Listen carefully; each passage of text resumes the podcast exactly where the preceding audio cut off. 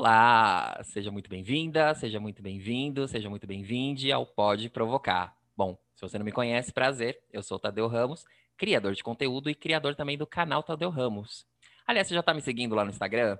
Então, se não estiver seguindo, vai lá, arroba canal Tadeu Ramos. Tem dicas de filmes LGBTs, tem dicas culturais, de teatro, às vezes tem umas enquetes nos stories, é um conteúdo bem bacana que eu acho que você vai gostar. Esta semana eu estou recebendo mais uma vez um convidado que é muito especial para mim, um amigo querido que admiro bastante, o Rodrigo Lucas, do canal Rodrigo e os Livros. Rodrigo, seja muito bem-vindo ao Pode Provocar. Muito obrigado. É, uma, um bom dia, né? boa tarde, boa noite para os ouvintes. É minha primeira experiência com um podcast, então eu espero me divertir bastante nesse papo e trazer algumas informações aí é, úteis né, para todo mundo. Não, mas vai ser muito útil e que legal que é a primeira experiência. Eu espero que a experiência seja bem positiva. Ah, com certeza vai ser. Muito bom. Bom, vocês sabem que aqui sempre quando o convidado vem, ele traz a provocação, né? Eu jogo essa bomba para eles e eles que lutem. E o Rodrigo trouxe e aqui o tema, eu só vou jogar, né, que é o títulozinho, mas ele vai explicar melhor esse tema, que é: cadê a representatividade LGBT na literatura? Rodrigo, me conta por que, que você quer falar sobre esse tema. Da onde você tirou essa provocação? Bom, é, essa vontade de falar de representatividade em livros, é, principalmente assim livros voltados para jovem adultos, né, adolescente, pessoal entrando na vida adulta, é a falta de termos acesso a uma comunidade LGBT. É, eu cresci numa cidade do interior de São Paulo, então, né, com, é, o meu período de descoberta eu não tinha ninguém para dividir isso. Eu era né, uma gay sozinha. e a forma que eu achei para experienciar, né, ter essa vivência da comunidade LGBT foi através de filme, que né, na época era bem escasso, é, era de difícil acesso, e através dos livros. E o interessante é que eu fui ter esse contato com os livros depois já na minha vida adulta porque quando eu era adolescente não tinha opção de livro com representatividade LGBT. Então eu comecei a encontrar autores que escreviam esses livros quando eu já estava entrando nos 30. Então é, eu tive, eu, come, eu me descobri, né, muito cedo, né, a gente sabe, mas eu comecei a, a ter mesmo experiências é, com 21 anos. Então, quer dizer, toda essa fase da adolescência, aquela fase da descoberta, da, da paquera, da, da paixão platônica. É, isso eu passei sozinho. Então, aquele romance, sabe quando a gente pega aquele livrinho de romance adolescente, é, todos aqueles filmes é, com o Noah lá do, do Netflix, é, eu não tive essa fase. E eu consegui viver essa fase depois, é, nos 30 anos, né, através desses livros. Então, é, foi é, através desse pensamento né, que eu comecei a pensar na representatividade LGBT na literatura. Eu sei exatamente o que você está falando, porque é engraçado, porque a gente tem mais ou menos a mesma vivência, embora o Rodrigo tenha vivido no interior, eu tenha aqui mais no centro, mas a, a experiência dessa do pessoal dos anos 90, acho que é bem isso, né? Cresceu órfão desses filmes, dos livros. Eu realmente acho que eu também tive o contato maior com os livros, quando eu vi um casal mesmo, assim, entendi que é uma literatura LGBT, foi também da adolescência para a vida adulta, sabe? Muito tarde. E aí, hoje em dia, como tem o livro do Vitor Martins, que são dois livros, na verdade, que ele tem, e aí eu já falei até na resenha que se eu tivesse tido a, o contato com esse, tivesse essa literatura lá atrás, né, quando eu era adolescente e tal, seria totalmente diferente sabe? Então, hoje em dia as pessoas, né, esses jovens e tal, têm muito mais sorte nesse quesito, né, de ter esse contato maior. E os filmes também nem se fala, né?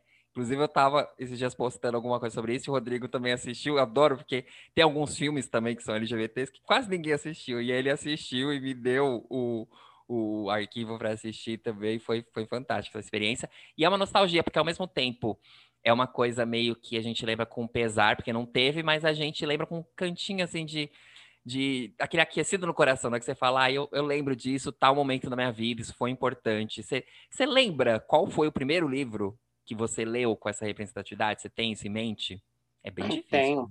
Tem? É, eu, eu me identifico muito com isso que você falou, né? Porque realmente é, eu acho que um problema é, do LGBT é não ter essas experiências na adolescência e depois ter que ter essas experiências na idade adulta. Então a gente demora para amadurecer, a gente demora para aprender algumas coisas. É, e, e hoje, né, com acesso à internet e uma cultura assim LGBT mais divulgada, mais difundida, eu gostaria de acreditar que os adolescentes agora estão tendo um pouco mais de facilidade. Mas dependendo da família, dependendo da, da região que ele mora, é, a pessoa vai ter a mesma experiência que a gente teve. E eu lembro que eu estava mexendo na internet, procurando coisa LGBT, e aí eu vi uma notícia de um casal de meninos. Na verdade, eles não eram um casal, eles foram um casal, eram amigos, uma situação meio complicada.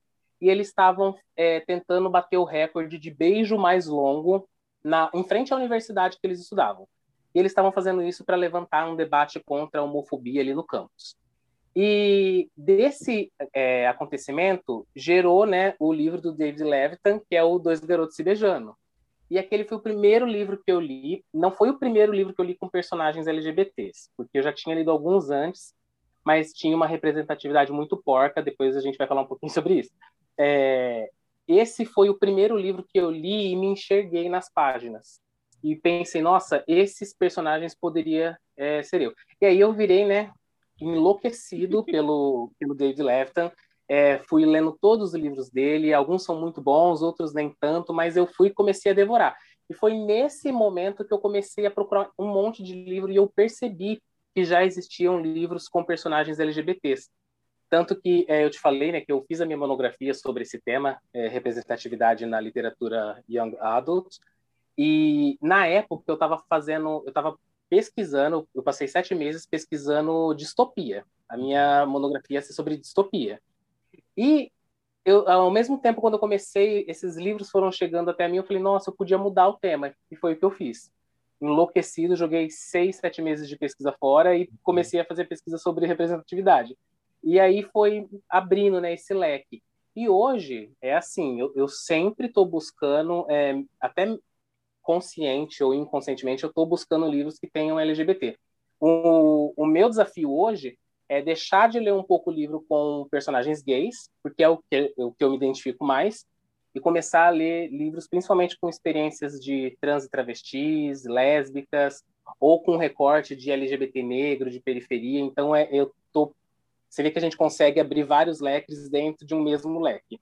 Então, é, é essa a minha pegada agora. Mas foi o, o David Levitan que foi o, o pontapé inicial para as minhas leituras. Que eu espero que algum dia alguém faça o favor de fazer uma adaptação, né? Porque esse Nossa, livro é fantástico. demais. É demais. fantástico. Ele tá Inclusive, falando... se a gente quiser, né, se eles quiserem ajuda para a gente fazer o casting, escolher os atores Por que vão favor. passar não sei quantas horas se beijando, a gente escolhe, ajuda, não tem problema. Eu ia falar uma coisa, eu ia me entregar, mas tudo bem, deixa quieto, vamos lá, seguindo aqui. Então, ele falou, uma- ele falou duas coisas importantes aqui, que foi é, essa falta de experienciar essas, né, que as pessoas héteros têm, de saber aquelas coisinhas bem, agora eu ser bem menininha, assim, mas não menosprezando, tipo, ai, será que ele gosta de mim, não sei o quê, que tem muito capricho. Eu sempre falei, eu sentia a falta de ter uma capricho para nós, gays. Falar, será que ele me Muito, ama? Será que ele encostou no meu braço? Porque a gente acha que é besteira, mas assim, tipo, eu lia Capricho, sabe? Estou me expondo aqui, eu lia. Porque eu achava interessante os temas para as meninas, tal. Assim, a gente sabe que tinha muitos problemas, né, olhando hoje, mas naquela época era o único acesso que a gente tinha. Então, eu senti falta disso, não tinha. Então, a gente tinha que se pôr no lugar da garota para entender aquilo. Então, acho que isso é o que causa muito dessas. é, a gente ir para o namoro sem saber muito essa educação é, sentimental, pode partir um pouco disso, né? E aí você coloca outras questões, como a família, como ele mesmo falou, dependendo da família que você tá. São, nossa, muitos leques aqui.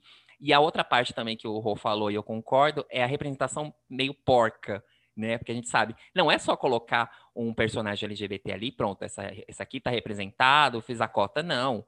Tem muito mais atrás, sabe? Você tem que mesmo colocar, e aqui no que eu digo colocar o personagem na história, é assim, dar um background para ele, não só a sexualidade, dar uma história realmente para ele, que é o que acontece nesse livro do David Levitan, em vários outros também, né, que a gente tem hoje em dia essa abertura do Young Adult. O que eu me lembro assim de ver um, um gay representado, mas também de maneira porca, mas foi o primeiro contato que eu tive, foi o Bom Criolo. Entendeu? Que era da, da literatura, aquela coisa de, de, vestibular e tudo mais. Só que eu, eu, eu, li, mas não foi aquela experiência, porque foi época de escola, impositiva. Aí depois que eu fiz o canal, que eu tinha um canal no YouTube, aí eu resolvi ler de novo. Eu falei, olha, seria interessante, né? Que eu tava buscando isso. E aí eu já vi com outro olhar, fiz toda uma resenha. Mas esse foi o primeiro contato. E, querendo ou não, é uma, uma representatividade meio porca, mas assim, era um retrato daquela época. E o que me espanta é que ainda tem alguns resquícios desse, dessa representação hoje em dia. Nossa, demais. O que, que você acha? É, eu, o primeiro livro que eu tive contato, né, que era que tinha personagens, personagens LGBTs, foi o Terceiro Travesseiro. Não eu não li esse, não. E é outra coisa que eu queria falar. Todo mundo da minha geração leu esse livro. Eu acho que eu sou a única pessoa que não leu. O Terceiro Travesseiro, ele é um livro que é sobre um casal de dois garotos que depois recebe uma terceira pessoa ali, que é uma menina, e vai é, se formar um triângulo. E o livro, na verdade, ele vai é, passar é, o livro todo, é, primeiro sexualizando demais essa relação, e no fim é, descartando a, a, a, importância da relação dos dois, porque na verdade a relação com a menina que é a válida, né? É, então a gente se fala muito de representatividade e a gente primeiro precisa entender o conceito de representatividade. Que representatividade é você ver é, os seus interesses ou os da sua comunidade representados é, em alguma plataforma, em algum tipo de cultura, é, os seus interesses políticos né, serem representados. Então, quando a gente tem. Porque se a gente for ver a história da literatura, desde os textos da, da Grécia Antiga, tem personagens que são LGBTs. E durante séculos esses personagens foram representados de forma é, meio escondida, meio velada. Uhum. Então a pessoa que era hétero lia e não percebia. Mas o LGBT lendo ele conseguia reconhecer isso. E, e, essa esse estereótipo de é, o gay ele era retratado ou como o predador sexual ou como é, uma pessoa com um fim lastimável, horrível, ou seja, né, morria no final. Isso durou muitas décadas e ainda tem isso hoje em dia. Uhum. E mas eu acho que nas últimas produções as pessoas estão conseguindo mesclar um pouco isso, é mostrar é, que o gay ele a sexualidade dele não deve ser tema central da história. Claro que existem muitas histórias de descoberta, de autoaceitação, e são super importantes, mas eu acho que hoje já estão produzindo livros e filmes, seriados, onde tem os personagens e o fato de ser LGBT é, é, é uma característica da pessoa e não é, o que vai determinar o final dela, né, na, na, naquele livro, naquela série. É, então, nossa, a gente cansou, né, de ver esse tipo de, de produção. É, o primeiro filme que eu lembro de ter assistido foi Filadélfia, uhum. onde né, a gente tem um personagem gay é, positivo e é assim, né, terrível o final dele. É, depois teve Brokeback Mountain, onde também tem um final assim que, gente, né, eu, eu lembro que eu li o conto antes de assistir o filme e eu tive uma crise de choro assim, né, convulsiva. E aí depois eu, eu entendo hoje que algumas pessoas tenham assistido é, com Amor Simon, é esse o nome do filme? Eu já eu é confundo o filme com o livro. É com Amor Simon. É, é, eu entendo que as pessoas, a geração mais nova assista esse filme e encare ele como assim o ápice da representatividade. E na verdade não é. Tem coisas muito melhores, mas marca. E eu também fiquei muito emocionado de ver aquele filme no cinema, porque primeiro quando eu fui eu achei que a sala ia estar tá vazia e estava lotada. Então, quer dizer, já tinha o interesse das pessoas em assistir. Não era só, não era uma parada que estava acontecendo lá dentro, né? Tinha gente de todo tipo. Então, é, eu acho que nos últimos tempos ainda não é o ideal, mas a gente está conseguindo é, alcançar essa diversidade. Isso acontece muito na, nas séries, né? Não tanto no cinema. A, o GLAD, né, que é a, aquela agência dos Estados Unidos que eles fazem uma monitoração de como está sendo a representatividade na TV e no cinema e eu acho que as pessoas que estão é, em contato com o streaming hoje em dia, né, tem a Amazon, Netflix, enfim, eu acho que eles têm mais opção. Se bem que o catálogo LGBT da Netflix continua, né, deplorável depois de todos esses anos. Precisa atualizar. Então, né? Mas Sem aos contar que você-. Tem que contar que você também, de- dependendo, você não consegue. Tem filme que é LGBT, mas não tá classificado como LGBT. Então tem que mudar essa Isso, nomenclatura aí também. tem esse problema. Já fica o toque aí, Netflix. Mas é, esse falou do Amor Simon, e é uma coisa também que eu já falei quando eu fiz a resenha. Gente, eu tenho tanta saudade de fazer, voltar com o canal, que fazia tanta coisa legal, mas enfim. Eu fiz a resenha do Simon e eu falei, gente, ele tá longe de ser assim um filme ótimo, porque as pessoas pensam que é assim, nossa, tem que ser o filme, então tem que ser o filme. E não, às vezes tem uns filmes que são entretenimento, que é só pra te entreter, entendeu? Sim. E você quer uma coisa melhor do que ter uma pessoa, um jovem que tá se descobrindo, eles do garoto, não sei o quê, que é uma historinha que a gente cansou de ver isso em sessão da tarde. Você quer uma coisa melhor? Que, que aí você vai se ver na tela? Você entendeu? Então, É exatamente o meu pensamento, porque a gente cresceu assistindo Sessão da Tarde, vendo a Julia Roberts e a Sandra Bullock é, se apaixonando e correndo atrás do amor, e aquela, aquele filme que é assim, totalmente água com açúcar, mas que faz bem pra gente, porque é Exato. uma representação ali de alguma fase do, da nossa vida romântica que a gente vai ter. exato. E, e só agora, né, no- nos últimos cinco anos, que a gente começou a, a ter esse tipo de filme voltado para os LGBTs.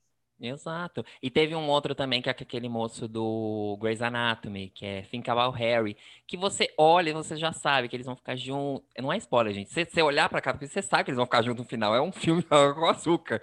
Mas é legal. Né? Infelizmente não foi pro cinema, foi pro, pros streamings e tal. Teve um filme de Natal, aliás, teve dois, minto, teve três filmes de Natais esse ano passado com é, temática LGBT. Entendeu? Um foi da, da Hallmark, que é aquele canal que só passa.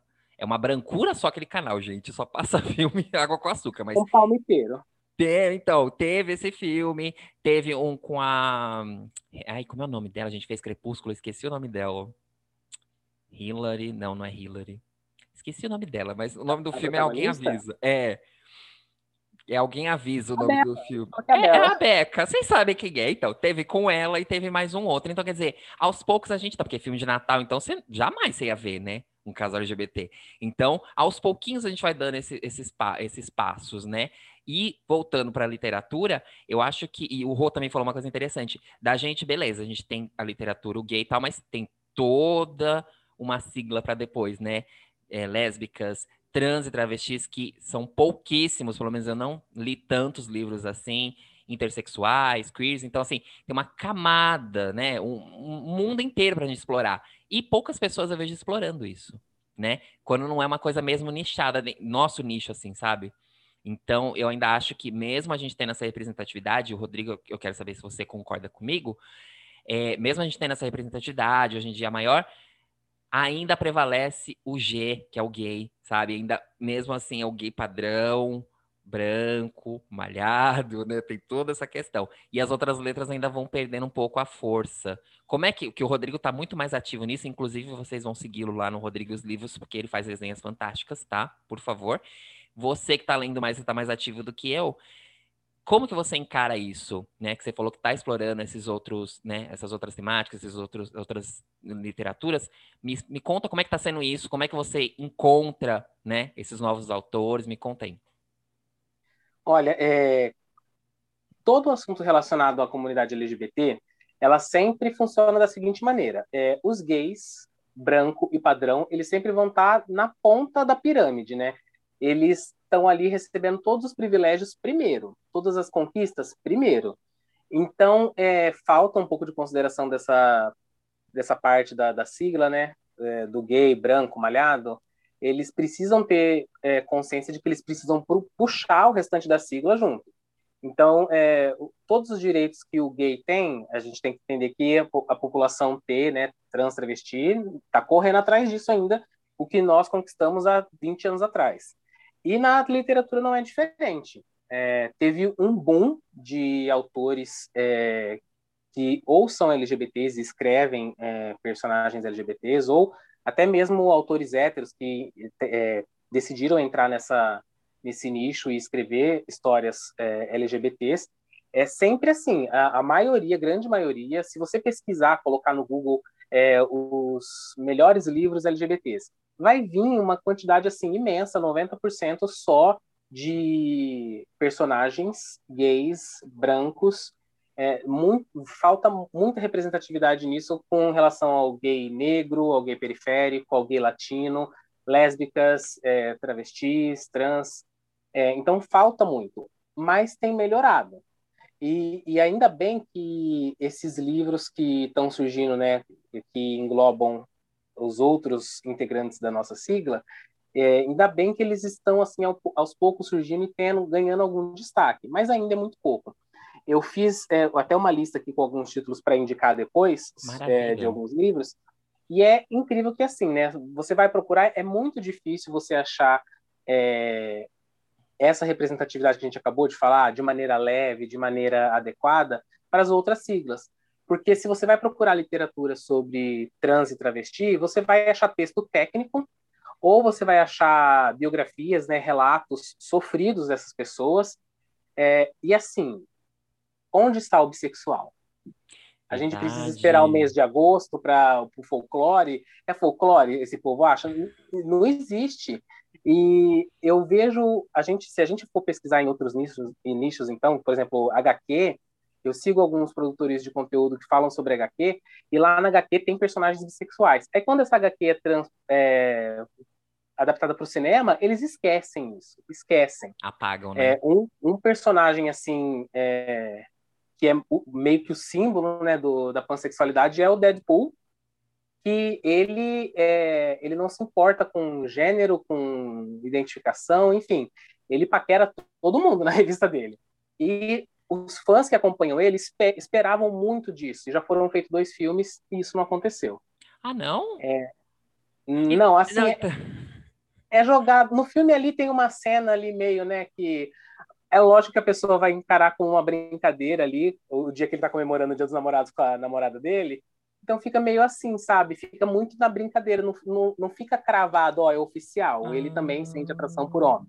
Não, então, eu tô te falando isso porque, assim, eu não assisti o filme, mas eu achei que teria isso, justamente porque eu vi muita gente falando sobre isso, dessa fluidez dele e tal. Eu falei assim, ah, beleza, então pelo menos não tem nos grandes, como X-Men e tal, os outros, assim, porque, gente, eu não sou tão nerd assim, eu não sei essas coisas, tá? Então, se eu falar alguma besteira, não, não se percam. Mas aí eu achei que tivesse, então, porque eu não vi os filmes.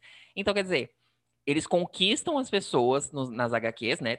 É, é, mostrando o personagem como ele é, só que vai pro cinema e você apaga essa sexualidade dele. Não faz sentido, é, a sabe?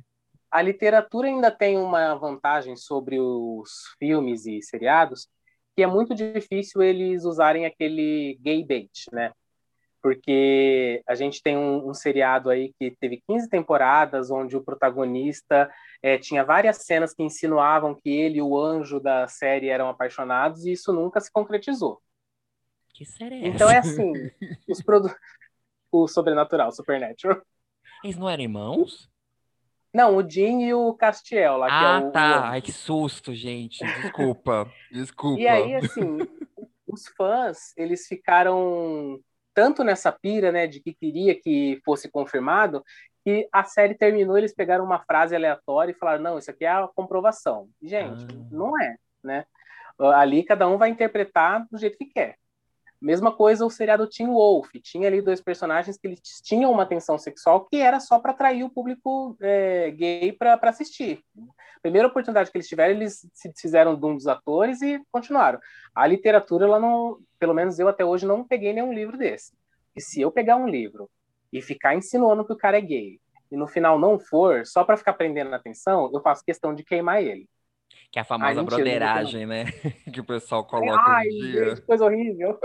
Eu não gosto, porque assim, eu assisto muito BL, fugindo só um pouquinho da literatura, mas a gente já volta. Uhum. É, e tem muitos desses que é, é, não é broderagem, mas eles colocam isso como se fosse bromance e tal. Eu falo, ah, gente. Uhum estamos em 2021, pelo amor de Deus, eu quero ver uma coisa mais, sabe? Porque ainda tem isso, os BLs não são tão é, efusivos como a gente, né? Porque a cultura deles é mais, né, de, de mais calma, assim. É, exatamente. Mas tem os BLs que são mesmo, é, dão uns beijos e tudo mais, mas bromance, pelo amor de Deus, né? Mas fechando aqui a abinha dos BLs, é, da literatura que você estava falando, e esse apagamento também, por que, que você acha que acontece isso? Você acha que as pessoas que consomem as HQs, no caso, assim, vamos falar das HQs, não são as mesmas que vão consumir o conteúdo do filme?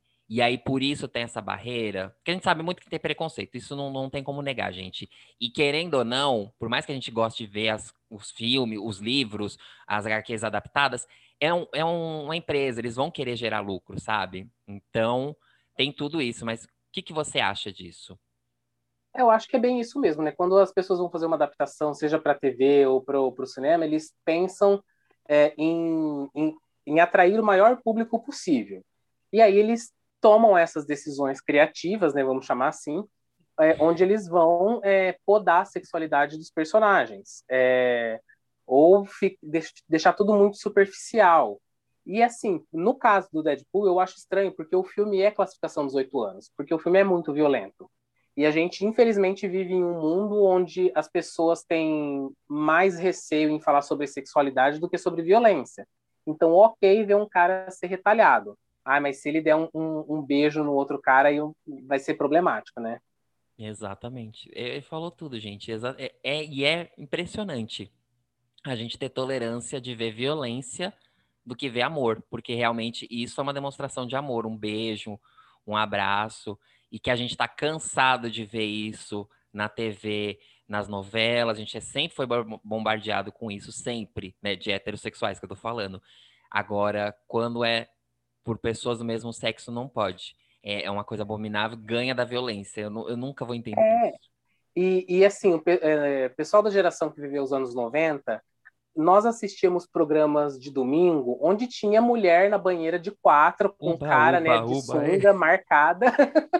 É, então. Assim, mas aí tem um detalhe: tinha os caras de sunga marcada, mas na close não ia neles. A close não, ia quem? Na ia. bunda da mulher. E a gente ficava lá esperando. Cadê? Um pouquinho mais pra direita. Ele aqui nunca tinha. Esse detalhe. Nunca tinha. E, e assim, né? Uma infância vendo esse tipo de, de cena na TV e nunca tive interesse em ficar com mulher. Mas na cabeça da, da pessoa né, limitada, ela acredita que se o filho ou a filha vê, vai sentir vontade. Assim, pode, ter sentir, pode sentir vontade de matar a pessoa vendo uma, um filme violento, mas ah, não tem sexualidade problema. não. Não tem problema, a gente joga depois ele na cadeia, ele se reforma e fica tudo bem. Isso. Contém ironia nesse meu, meu comentário, se as pessoas não verem, né? Porque elas estão só ouvindo, então contém ironia. Mas aí, puxando isso que você falou, eu lembrei de uma coisa, você estava falando sobre é, trans e travestis.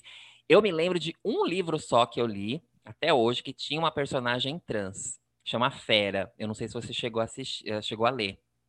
Não. É uma, recon, é uma recontar, é uma recontagem que fala? Não, né, gente? É uma É uma recontagem do do Bela Fera. Exatamente. É isso mesmo. Muito obrigado. então, foi o único livro que eu vi com uma literatura. Bissexual, eu não me lembro de ter lido nenhum livro com personagem bissexual. E, e, eu lia bastante. Hoje em dia eu tô né, praticamente, vão caçar minha carteirinha de leitor, porque eu não li nada. Mas quando eu estava muito mais ativo lendo, então eu não lembro de ter lido. E eu conversei recentemente lá no outro canal que a gente tem, com, com o Felipe, com um bissexual. E ele falou exatamente isso: a gente é invisibilizado, sabe? Na literatura, no cinema tal, não tem. E aí, quando você tem a chance, às vezes não é bem aprofundado, sabe? Fica uma coisa meio estereotipada, fica com aquela coisa de, ah, ele é confuso, sabe? E fica isso, né? Você lembra de algum livro assim, LGBT, LGBT não, algum livro com personagem bissexual legal, assim, que você leu, você fala, putz, eu recomendo esse? Sim, é... eu acho que o melhor livro que eu li até hoje, onde tinha personagem bissexual, é Os Sete Maridos de Evelyn Hugo, que é da autora Taylor Jenkins Reid. É, a Evelyn Hugo, ela é uma estrela do cinema dos anos 40, 50 e vai contando a história dela e ela teve sete casamentos. Ela poderia ser a nossa Gretchen, mas ela é bissexual. ela é bissexual e assim, ela é uma mulher forte, ela tem um monte de defeitos e um monte de qualidades. Você passa o livro inteiro amando e odiando ela. E, e tem uma parte e porque o livro ela tá dando uma entrevista, ela já é, é, o livro se passa ela já velha contando a vida dela para uma jornalista que vai fazer a biografia dela. E tem uma parte que a jornalista faz algum tipo de pergunta assim, ah, porque é de relacionamento e ela fala assim, não tente me reduzir a minha sexualidade. É mais ou menos assim a frase que ela solta. É, porque ela deixa claro que não significa que não é porque ela teve sete maridos que ela deixa de ser bissexual E, e, e, os bissexuais, né, não estou no meu lugar de fala, mas é isso que acontece, né? É, as pessoas encaram a bissexualidade como uma mistura da heterossexualidade com a homossexualidade. Não é, é uma sexualidade à parte. E eles são totalmente é, invisibilizados né, na mídia, é, é, muito pouca a representação ainda deles, e faz falta, porque é, é quando eles vão ser representados, eles precisam ser representados, é, talvez no começo do livro, tendo um relacionamento com um homem, depois com uma mulher, para o leitor entender que essa, como funciona essa bissexualidade. E no Sete Maridos de Evelyn Hugo, não. É, a história flui, é, mostra como a vida do, do, ser humano é complexa e como a sexualidade é complexa, né? Não é esse binarismo que a gente acredita, ou uma coisa ou outra. Isso é interessante que você estava falando sobre isso. Me veio dois pontos de negócio de série, mas antes de eu falar dessas séries, eu queria pegar nesse gancho do livro, porque eu já vi muita gente falando justamente essa problemática. Como é que a gente vai retratar para as pessoas entenderem que o personagem, ah, ele é bissexual, ah, ele é gay e tal, assim. Na parte do gay, a gente meio que entende que tem algum subterfúgio que eu tento falar em, em, é difícil aqui, eu acabo totalmente me engaguejando, gente.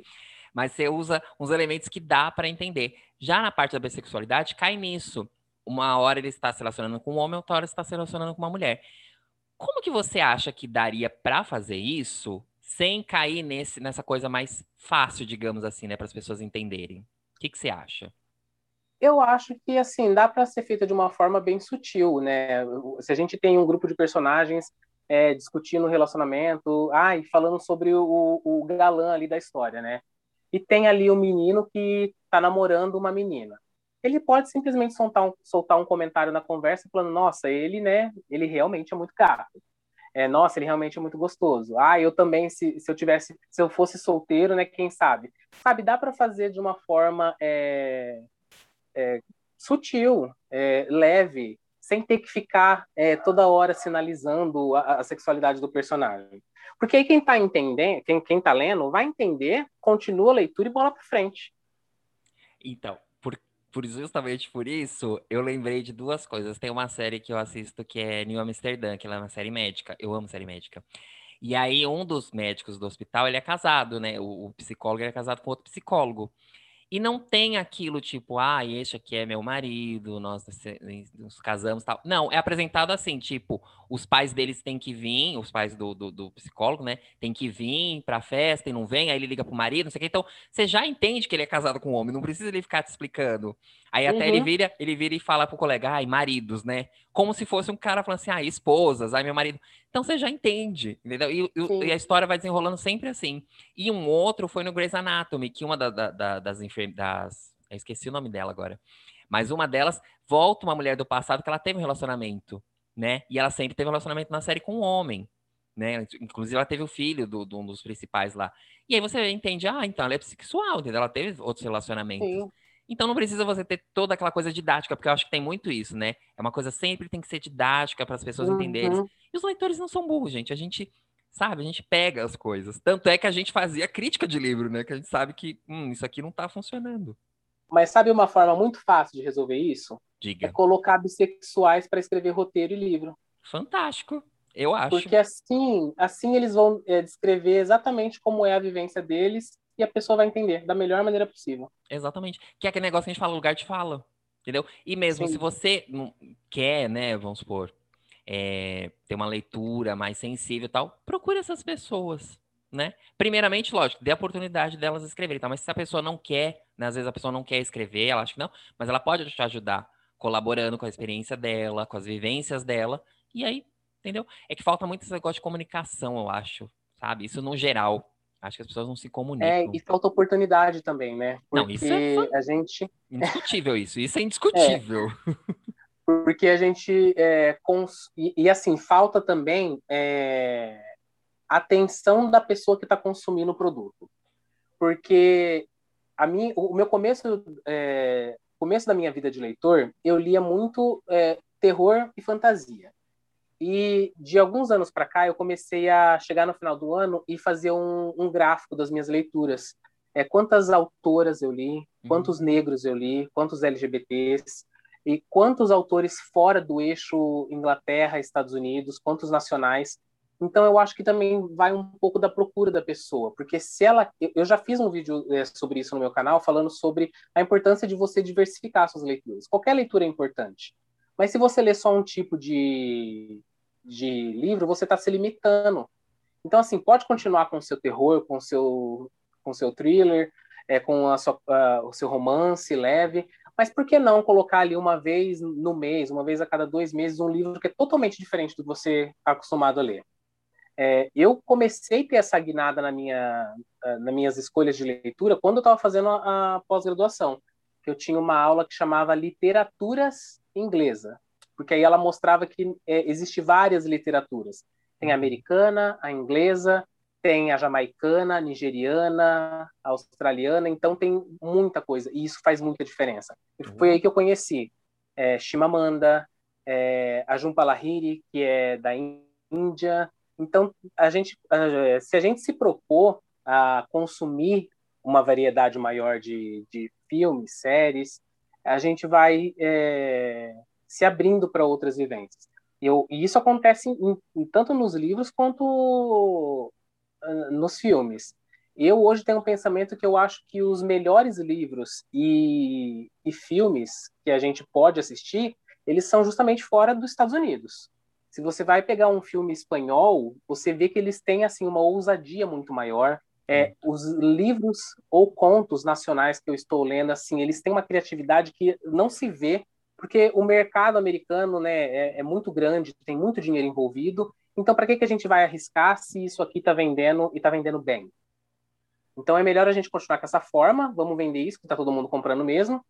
E aí, uma, uma dica que eu dou para as pessoas é começar a procurar é, naquela aba de contos grátis para o Kindle, na Amazon, que muito autor nacional, ele escreve o seu conto, o seu livro, ele coloca lá para vender, e é importante a gente comprar, mas ele também, de vez em quando, ele coloca assim, o, o produto dele, a obra dele, gratuita para você conhecer.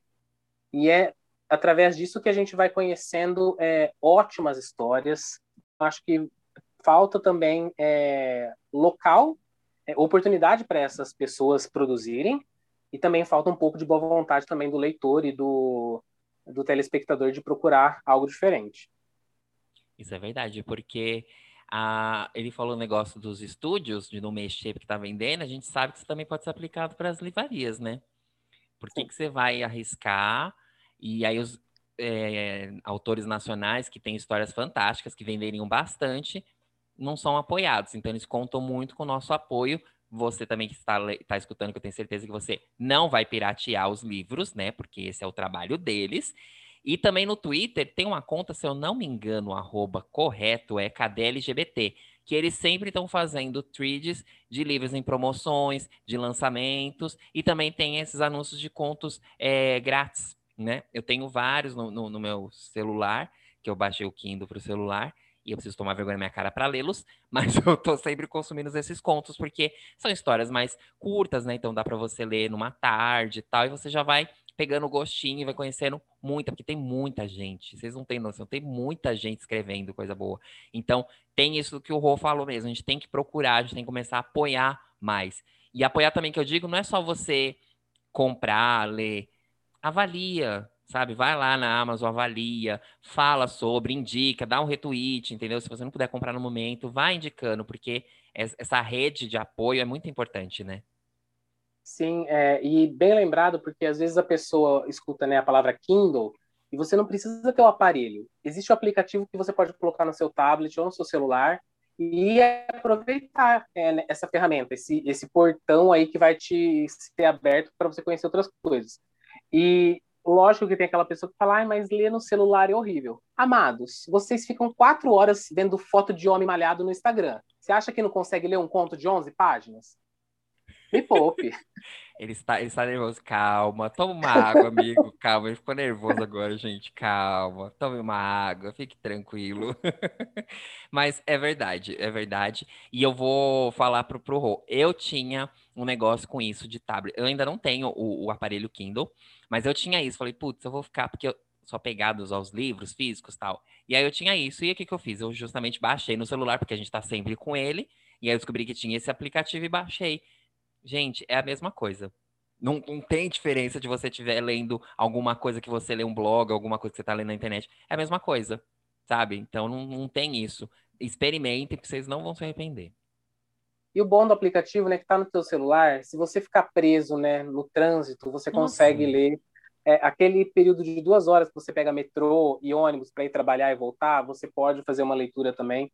Tem, o pessoal é, faz o download né, pra, da música para escutar no Spotify, do, da série no Netflix para é, acompanhar offline, por que não um livro também? Exatamente. E, e, como ele falou, tem vários grátis. Então você já coloca ali tempo pré-pandemia, quanto tempo que eu fiquei na sala de espera do, do, do médico e lia é fantástico, gente. Vocês não vão se arrepender, não vão. Quando a gente fala de comprar livros e contos na Amazon, né, dos autores nacionais independentes, eh, não é o preço do livro físico. É, na maioria das vezes eles custam um real, dois, três. Às vezes você consegue pegar uma coletânea de contos do autor por sete reais e aí você tem ali um livro de 200 páginas para ler por sete reais. E gente, nem pão mais a gente está comprando por por sete reais. Então assim comprar é um, um, o trabalho de alguém, né, e, e remunerar a pessoa é muito bacana, porque é, incentiva a pessoa a escrever mais. A gente lê o, o conto, a história de um autor é, independente, nacional, e a gente fala, nossa, é tão bacana, queria ler mais coisas dele, queria que ele continuasse escrevendo. Uma forma de incentivar, como você falou, é, avalia na, na Amazon, no Scoob, no, onde tiver cadastrado o livro dele, deixa sua, as suas opiniões, que isso estimula o autor a escrever mais. Exatamente. E deixa eu te perguntar, você, você pretende escrever? Você tem vontade de escrever alguma história, algum conto? Ai, olha, eu tenho eu tenho duas ideias que assim eu tenho faz anos e eu já comecei a escrever, oh. mas não levei adiante. Porque eu tenho a ideia, só que me falta é, comprometimento para escrever. Porque eu sou aquela pessoa que às vezes, assim, com relação ao trabalho, eu, eu faço tudo adiantado. Mas com relação a projetos pessoais, eu vou procrastinando, né? Eu vou jogando para frente e quem sabe um dia. Eu tenho, eu acompanhei até algumas aulas de escrita, peguei dicas, fiz várias anotações, mas não sei. Inclusive uma amiga minha me falou, é, a gente começou a trocar e-mails, né, nessa pandemia, para ter uma, um, um, tipo diferente de comunicação e ela me falou nossa você podia escrever né alguns contos crônica para distribuir para os amigos eu falei ah quem sabe eu acho, eu endosso esse pedido aqui, não conheço a sua, sua amiga, mas eu endosso o pedido. E aí eu quero até o final, nós estamos em março, até o final de abril, alguma cópia no meu e-mail dessa história, porque mas zoando aqui, é verdade, eu também tô com uma história empacada, porque eu tive a brilhante ideia de falar para todo mundo que eu estava escrevendo, e aí diariamente vem todo mundo perguntando: cadê essa história? Já, já terminou? E não sei o quê. Então ela tá parada também, mas eu tenho uma ideia. Mas eu concordo plenamente com você, eu entendo esse negócio de procrastinar, projetos pessoais, eu entendo. Então, não se preocupa. Mas eu acho que se você escrever, vai ser uma história que eu vou querer ler. Porque se tem essa coisa que você falou já de terror, que você gostava, de thriller, que eu creio que quando a gente gosta de alguma coisa, a gente põe na história e vai ter esse embasamento LGBT, então, meu filho, é uma história que vai dar gosto de ler. Gente, o papo tá tão bom que assim podia se estender para muito mais e lógico que vai se estender porque já vai ficar o convite aqui para ele voltar porque tem muito mais coisas para falar. Mas eu quero, Rô, que você compartilhe com a gente a lista que você trouxe aí de indicações e depois não se preocupem, ele vai falar aqui, mas eu vou pegar depois direitinho, vou deixar. Eu não sei se eu deixo no, na descrição do podcast ou se eu ponho lá no canal Tadeu Ramos. Então, na dúvida, me segue lá no arroba canal Tadeu Ramos, porque eu posso colocar também, salvar a lista direitinho para vocês verem como escreve, a grafia e tudo mais. Rô, e aproveita, Rô, também, e já deixa o seu canal aqui, faz um convite. Esse espaço agora, final, é seu, amigo. Se joga. É, bom, eu tô no Instagram, e ocasionalmente no YouTube, né? Agora com essa pandemia trabalhando em casa fica tudo mais complicado, mas eu estou postando resenhas lá e falando sobre livros. É, então, nos dois é Rodrigo e os livros. E eu fiz uma pequena lista de indicações aqui é, e eu procurei justamente diversificar, né, para não trazer aquele gay padrão da The Week aqui. Então, como você tinha falado do do Vitor Martins, 15 dias, que traz aí, né, um gay gordinho, ótima representatividade, é, Para quem se aventurar no aplicativo do Kindle, tem os contos do Nathan Lino, que é do Henry Beneto. Ele fez uma série de cinco contos que é sobre LGBTs negros Então, tá aí mais um, um item. É, você tem a vida inteira do Lucas Rocha, que é sobre um gay com HIV. E assim, esse livro é uma preciosidade que devia ser adaptado para Netflix, né? Acorda. Eu Travesti, da Luísa Marilac, que eu acho que ela, é, ela faz um relato duro, cruel, e que a gente precisa levar esse bofetão na cara para aprender a dar ouvidos à, à população ter. É, do John Boyne, As Fúrias Invisíveis do Coração, que fala muito sobre a relação do gay e a religião. Os Sete Maridos de Evelyn Hugo, né, como eu já falei. É uma história sobre lésbica, Os Dois Mundos de Astrid Jones, que é da autora A.S. King. E por último, quem quiser né, ler alguma coisa mais acadêmica sobre identidade de gênero ou sexualidade, só procurar Judith Butler. Qualquer material dela vai fazer você uma pessoa muito mais rica, né, cheia de experiência. Fantástico. Alguns desses títulos que ele falou, eu já li 15 dias e um milhão de finais felizes do Vitor Martins. Eu saio indicando assim a torta e direito, porque são dois livros que mexeram muito comigo. E se eu não me engano, acho que 15 dias vai ganhar uma adaptação. Se eu não me então, engano. Então, estamos na torcida, né? Se eu não me engano, eu vi alguma coisa sobre isso, mas mere merece mesmo, merece muito. E, Rô, obrigado por ter aceitado aqui bater esse bate-papo. Eu amei. Obrigado mesmo. Eu espero que a experiência tenha sido legal para você, como foi Foi maravilhoso. e já fica aqui o convite para você retornar assim que você quiser. Entendeu? Quando você for lançar seu livro, seu conto, a gente volta aqui e bate papo. E eu espero mesmo que passe todo esse momento que a gente tá pra gente se conhecer mesmo pessoalmente, né? Tomar e, chá. Pois é, esse é um fazer... projeto que precisa ser realizado. Por favor, todo mundo vacinado, jacarezinho. E é isso aí. Isso. e eu quero, gente, que você chegou até aqui. Agradeço muito por você ter escutado esse podcast. E eu quero que você vá lá no arroba canal Tadeu Ramos, no post de divulgação desse podcast, e indica pra gente um livro que você acha que tem uma representatividade boa LGBT. Um livro que você gostou, que você também acha que merece ser adaptado. Então, vai lá e deixa nos comentários essa recomendação para a gente divulgar mais, né? é, a gente precisa dessa, dessa representatividade boa sendo divulgada e sendo consumida, tá bom? Bom, eu fico por aqui. Semana que vem a gente tá de volta e pode provocar?